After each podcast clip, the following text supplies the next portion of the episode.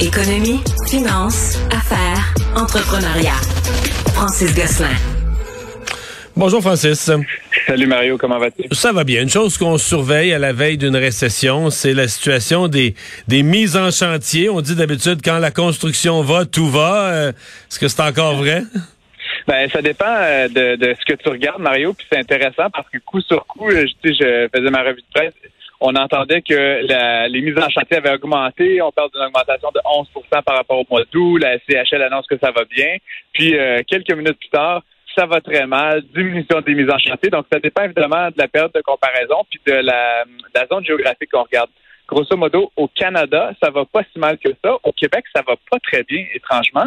Euh, puis évidemment, on est loin là, des hauts qu'il y avait eu l'année dernière. Donc, c'est sûr que par, si on compare année sur année, c'est une diminution, mais ça reste que il y a eu plus de mises en, chantier pardon, que, ce, qu'on, ce à quoi on s'attendait, malgré tous les indicateurs, de hausse de taux, baisse de la demande, etc. Euh, on aurait pu penser que ça, ça affecterait les décisions des constructeurs. Donc, c'est un bilan un peu mitigé que nous donne la SCHL. Puis encore une fois, le Québec semble un peu moins bien allé dans le contexte actuel euh, où euh, il y a pénurie de logements, puis on espérerait que la construction, comme tu disais, mène le bal. Ouais, mais quand, pour avoir parlé, ça, ça date déjà une couple de mois, mais aux gens de l'industrie de la construction, il était pas très optimiste pour l'année 2023. Il avait pas l'air à penser que 2023 serait une année extraordinaire en termes de mise en chantier et de chantier de construction.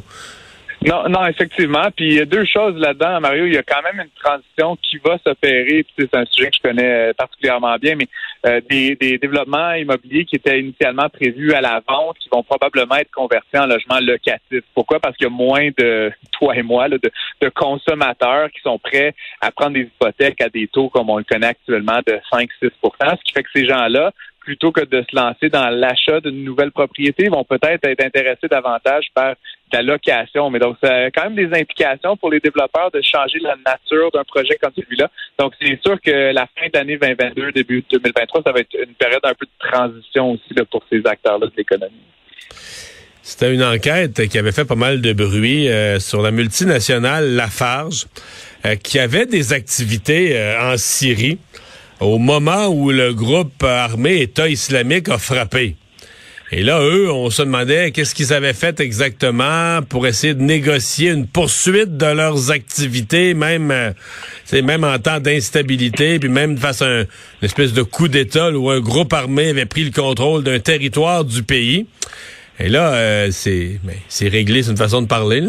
On, a, on a une conclusion tout règlement, effectivement, Mario. Puis j'aime toujours suivre euh, ces, euh, ces sagas-là parce qu'évidemment, c'est des histoires euh, relativement longues qui requièrent beaucoup de d'enquêtes. Mais donc, en gros, le groupe Lafarge qui avait des opérations de, cimenterie, etc., notamment en Syrie, ça a été reconnu. Puis la, la, comment dire, la sentence est tombée aujourd'hui. Ils sont sommés de payer la, la modique somme de 778 millions US c'est grosso modo un milliard de dollars canadiens euh, pour avoir, dans le fond, en gros, le financé des organisations terroristes. Ce que dit Lafarge, c'est qu'en fait, c'était comme un genre de, de back tu sais, qu'on payait pour la continuité des opérations. Puis comme les, ces groupes-là contrôlaient les territoires, ben c'était un peu le, le montant à payer pour la continuité des affaires. Euh, mais bon, là. C'est quasiment comme payer son, son piso à la mafia. Là. Il paye, non, mais pour vrai, ils payaient leur droit d'opérer. Ils donnaient euh, au, groupe armé État islamique ce qu'il faut pour dire, regarde, laissez-nous euh, laissez-nous fonctionner. Effectivement. Puis là, on parle quand même aussi de montants assez conséquents. Là. Il a question pour le seul groupe État islamique de montants entre 5 et 10 millions d'euros euh, qui auraient été transférés. Là, donc, grosso modo, 14-15 millions de dollars canadiens. et puis, ce qui est quand même intéressant pour moi, Mario, aussi, c'est que les dirigeants sont, sont personnellement et directement et individuellement impliqués là-dedans. Fait que c'est pas comme un espèce de truc euh, à un employé un peu euh, zone grise. C'est vraiment les hauts dirigeants de la fâche qui ont été impliqués là-dedans. Donc évidemment, euh, la condamnation va coûter cher à l'organisation. Puis euh, éventuellement, autant en, dollars qu'en réputation, si tu veux. Euh, le monsieur Olsen, qui, qui, était, qui avait repris les commandes du groupe, il a, annoncé sa démission, là, évidemment. Euh, donc, ça fait quelques années de ça. Puis, ben maintenant, comme dit, il faut juste payer puis peut-être mettre en place des contrôles au sein de la l'affaire pour éviter que des choses comme ça se surviennent à nouveau. C'était pas béton leur affaire. C'était pas bien. Merci Mario. joke. Euh, le groupe Nicolas Motors, Nicolas avec un avec un K, euh, qui euh, était arrivé euh, une couple d'années en bourse, c'était une super vedette, elle est dans les camions électriques, révolutionner le marché. Leur aventure en bourse n'a pas été de tout repos, mais là c'est le fondateur qui est en qui est dans des problèmes.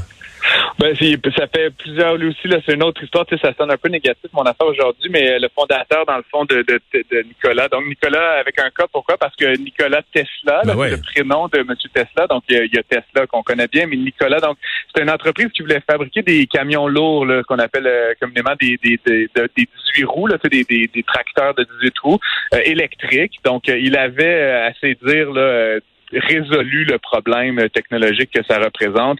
Euh, il a donc fondé cette entreprise-là en 2014 avec euh, des, des, camions qui seraient euh, alimentés à l'hydrogène.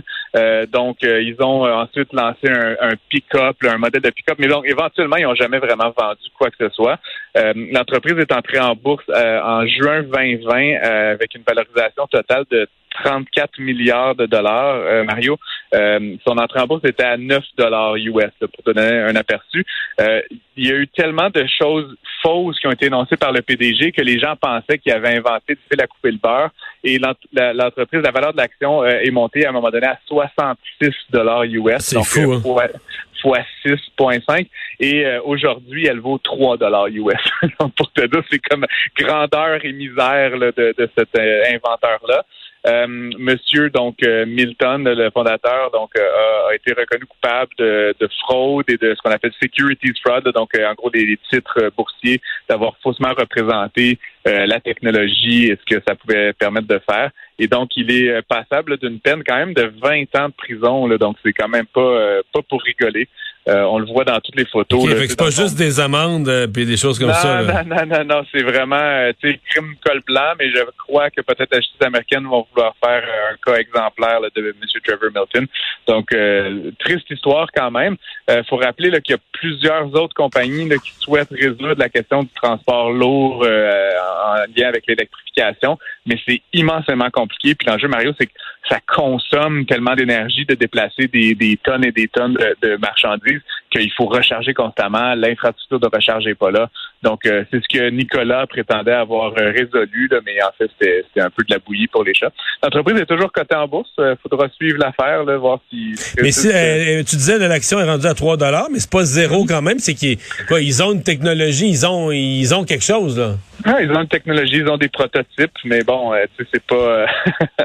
c'est ça, c'est comme, toute bonne entreprise. Mais encore une fois, Mario, là, tu sais, de de, de 30 quelques milliards de dollars, l'entreprise en vaut maintenant 7-8. Euh, donc, il y a encore une certaine valorisation. Il y a évidemment des choses derrière ça, mais on est très loin de la commercialisation à grande échelle d'un euh, camion à hydrogène sur le marché américain, c'est certain. Merci beaucoup. Bonne journée à toi.